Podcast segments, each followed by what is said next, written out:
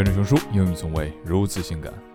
今天呢是熊叔陪伴大家的第一千零八十四天。有同学呢在公众号里跟熊叔说呀，最近在读一本书，叫做《高效能人士的七个习惯》。我相信大家应该都听过这本书啊，非常著名的一本关于自我管理的书籍。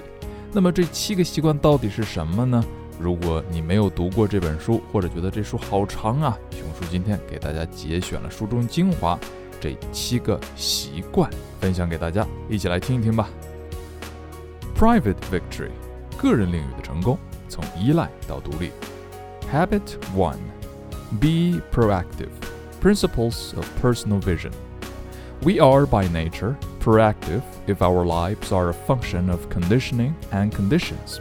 It is because we have, by conscious decision or by default, chosen to empower those things to control us.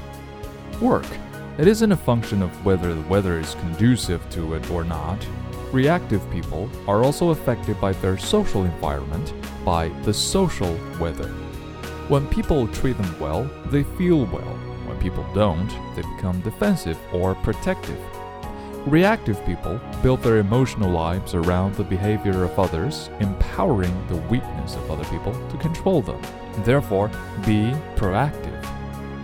Habit 2 begin with the end in mind. What lies behind us and what lies before us are tiny matters compared to what lies within us. To begin with the end in mind means to start with a clear understanding of your destination. It means to know where you are going so that you better understand where you are now and so that the steps you take are always in the right direction. Habit 3 Put first things first. Things which matter most must never be at the mercy of things which matter least. Effective management is putting first things first. While leadership decides what first things are, it is management that puts them first, day by day, moment by moment. Management is discipline, carrying it out. Public victory，公共领域的成功，从独立到互赖。 Habit 4 Think win win. Think win win is the habit of interpersonal leadership.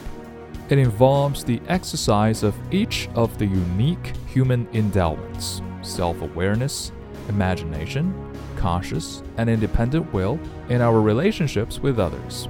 It involves mutual learning, mutual influence, mutual benefits. Habit 5 Seek first to understand, then to be understood.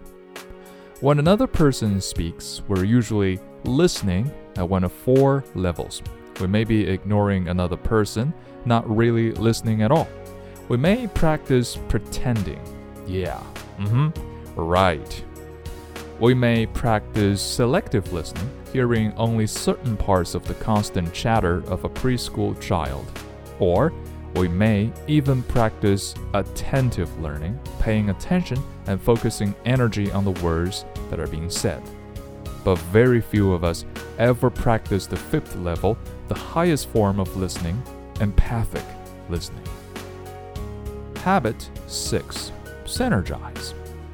Synergy means that 1 plus 1 may equal 8, 16, or even 1600. The synergistic position of high trust produces solutions better than any originally proposed, and all parties know it. Furthermore, they genuinely enjoy the creative enterprise.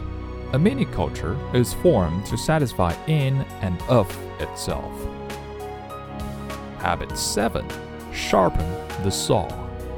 It's preserving and enhancing the greatest asset you have you. It's renewing the four dimensions of your nature physical, spiritual, mental, and social or emotional. Sharpen the saw basically means expressing all four motivations. It means exercising all four dimensions of our nature regularly and consistently in wise and balanced ways. And if you have developed these habits, my friends, good for you. 如果你也成功的培养出了这个习惯，恭喜你。 你也可以是高效能人士了。今日跟读金句 Number One: When people treat them well, they feel well. When people don't, they become defensive or protective.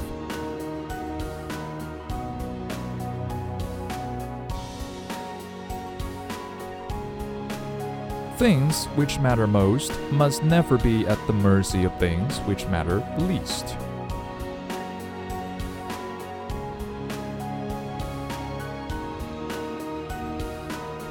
Synergy means that 1 plus 1 may equal 8, 16, or even 1600.